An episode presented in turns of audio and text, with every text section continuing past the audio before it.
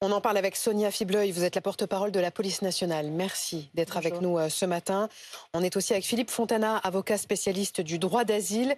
Mais d'abord David Dunal, envoyé spécial de BFM TV euh, en, en Suède. David, que dit-on ce matin en Suède du suspect qui est donc toujours interrogé euh, ce matin au commissariat d'Annecy? Sa garde à vue peut être prolongée à partir de, de tout à l'heure 10 heures. On sait donc qu'il est arrivé en Suède en 2013 en provenance de Syrie.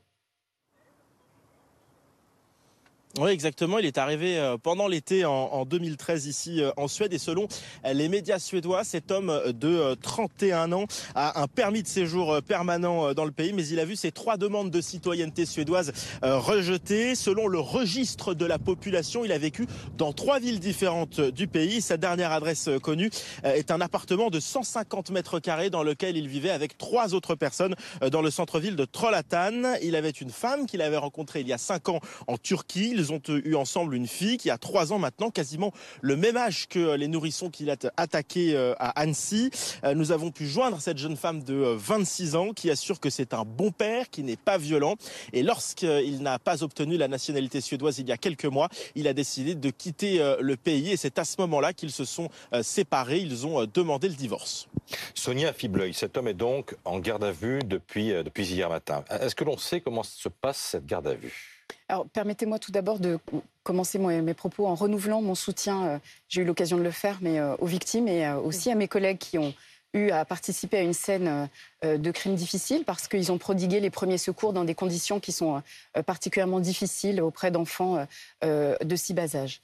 Euh, donc votre question euh, sur euh, la garde à vue, comment se passe-t-elle? Alors je ne suis pas en mesure de vous répondre précisément dans la mesure où il y a des enquêteurs qui sont sur place et qui sont soumis au secret de l'enquête sous l'autorité du procureur de la République. Donc je ne pourrais pas vous dire très précisément comment, comment il en est. tout comme vous, je sais qu'il a été particulièrement agité hier et qu'on en saura sans doute un petit peu plus aujourd'hui avec l'expertise psychiatrique. Un homme inconnu des services un homme inconnu des services. Et de, la, justice française, on est Exactement, un homme inconnu des services. Alors, je me permets de rebondir sur ce que je viens d'entendre de votre confrère.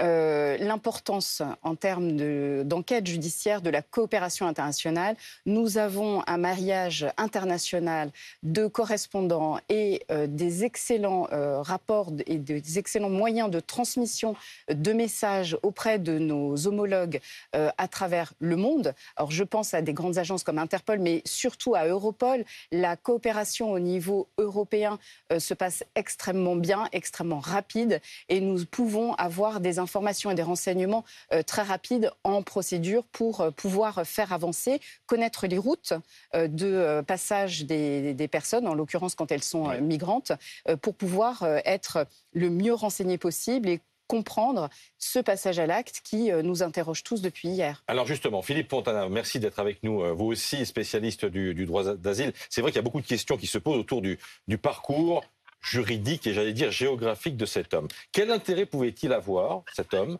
à formuler une demande d'asile en France alors qu'il l'avait déjà obtenue en Suède et peut-être même aussi en Suisse et en Italie? Bon, il s'agit d'un cas assez rare c'est une question de, transfert de protection, puisqu'il est déjà, il a le statut de réfugié en Suède. Euh, pour quelles raisons pourrait-il demander ce transfert de protection? Éventuellement pour des raisons familiales ou des raisons professionnelles, c'est-à-dire que ses liens avec la France seraient beaucoup plus forts à ce moment-là, dans un changement de situation qu'avec la Suède. Pourquoi la France a donc refusé ce que la Suède et a priori l'Italie et la Suisse ont accepté Alors d'abord, ce n'est pas la France qui refuse, c'est l'OFPRA. La, difficulté dans, la politique de l'asile, c'est que l'État ne décide pas et le délègue à l'OFPRA, qui est une, administration qui rend de manière indépendante ses décisions. Euh, deuxièmement, je ne connais pas euh, les motifs de refus euh, de l'OFPRA. Euh, peut-être qu'il s'agit d'une question d'irrecevabilité, puisque en droit, la personne qui souhaite un transfert de la protection doit venir sur le territoire national muni d'un visa de long séjour. David Dunal, vous vouliez intervenir sur euh, la coopération entre les deux polices françaises et suédoises? Oui, exactement, parce que euh, la police suédoise s'est exprimée euh, sur le dossier. Elle assure euh, qu'elle suit la situation de très près et qu'elle est en contact étroit avec les, les autorités françaises. Vous, évo évoquiez à l'instant en plateau la, la, le passé judiciaire, le suivi judiciaire de cette personne. Il a eu affaire une seule fois avec la justice ici en Suède. C'était il y a un an. Il a été condamné pour fraude aux prestations sociales, condamné à de la prison avec sursis et à des amendes journalières. Il avait écopé d'une peine ferme parce que l'homme est décrit dans le jugement euh, comme vivant dans des conditions ordonnées. Euh, Philippe Fontana, je me retourne vers vous. Dans la mesure où la demande d'asile en France lui a été refusée, est-ce que cet homme avait l'obligation de quitter le territoire français sous la forme peut-être d'une OQTF Peut-être pas tout de suite, car il pouvait éventuellement euh, recourir à la Cour nationale du droit d'asile pour faire échec à la euh, décision de refus de l'OFPRA. Donc cette situation n'est pas très claire. Euh, j'aimerais qu'on évoque aussi l'aspect euh, psychologique et psychiatrique, Alexandra Gonzalez, parce que la question se pose. Une première expertise va être réalisée ce matin, d'autres vont suivre. Est-ce que son état peut entraîner jusqu'à l'arrêt des poursuites et peut-être l'absence de procès? Euh, oui, complètement. Alors hier, quand la garde à vue a commencé, la procédure veut qu'il voit un premier médecin, pas forcément psychiatrique, mais un médecin qui évalue d'abord son état physique euh, de façon sommaire, mais pour voir s'il est en état de rester dans cette euh, cellule et ensuite d'être amené devant les enquêteurs pour être entendu. Ça a été le cas. Euh, son état a été jugé compatible puisque la garde à vue s'est poursuivie et se poursuit encore euh, ce matin.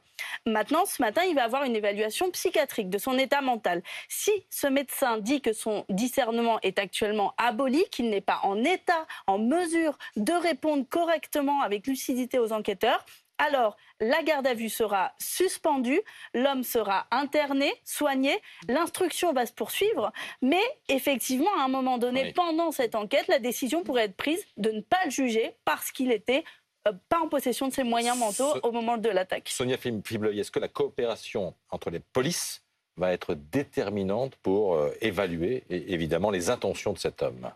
Certainement, certainement. Au vu d'un parcours à l'étranger, d'un parcours de migration, euh, bien sûr, la coopération internationale est régulièrement déterminante. Alors dans ce dossier, euh, l'avenir nous le dira. En tout cas, euh, je tiens quand même à souligner que, outre nos agences Europol, Interpol, nous avons un maillage euh, d'attachés de, sécurité intérieure qui sont des collègues policiers qui sont partout dans le monde et qui bénéficient du réseau diplomatique de la France, qui est très dense et qui permet d'avoir des relations extrêmement étroites avec nos homologues. Et cela est en général déterminant et fondamental. Vous vouliez, dire, vous vouliez ajouter quelque chose d'important qui concerne la vidéo, madame voilà, la vidéo de, l'acte. Tout à fait. Alors on passe sur un autre sujet, mais hier nous avons déploré que cette vidéo qui est extrêmement violente, euh, qui est extrêmement choquante, ait pu être repostée euh, des milliers de fois, et pu être vue des milliers de fois, avec les conséquences psychologiques que ça peut avoir aussi sur des personnes qui sont un petit peu plus fragiles, les enfants, voire les enfants, mmh. qui n'ont pas forcément euh, nécessaire, nécessité à, être sur les réseaux sociaux, mais bon, peu importe. Caisse de résonance importante. Donc nous, on voudrait appeler quand même à la prudence pour éviter euh, de telles republications, parce que lorsqu'on n'est pas journaliste ni euh, qu'on doit apporter la preuve à la justice, eh bien, mmh. c'est constitutif d'un délit.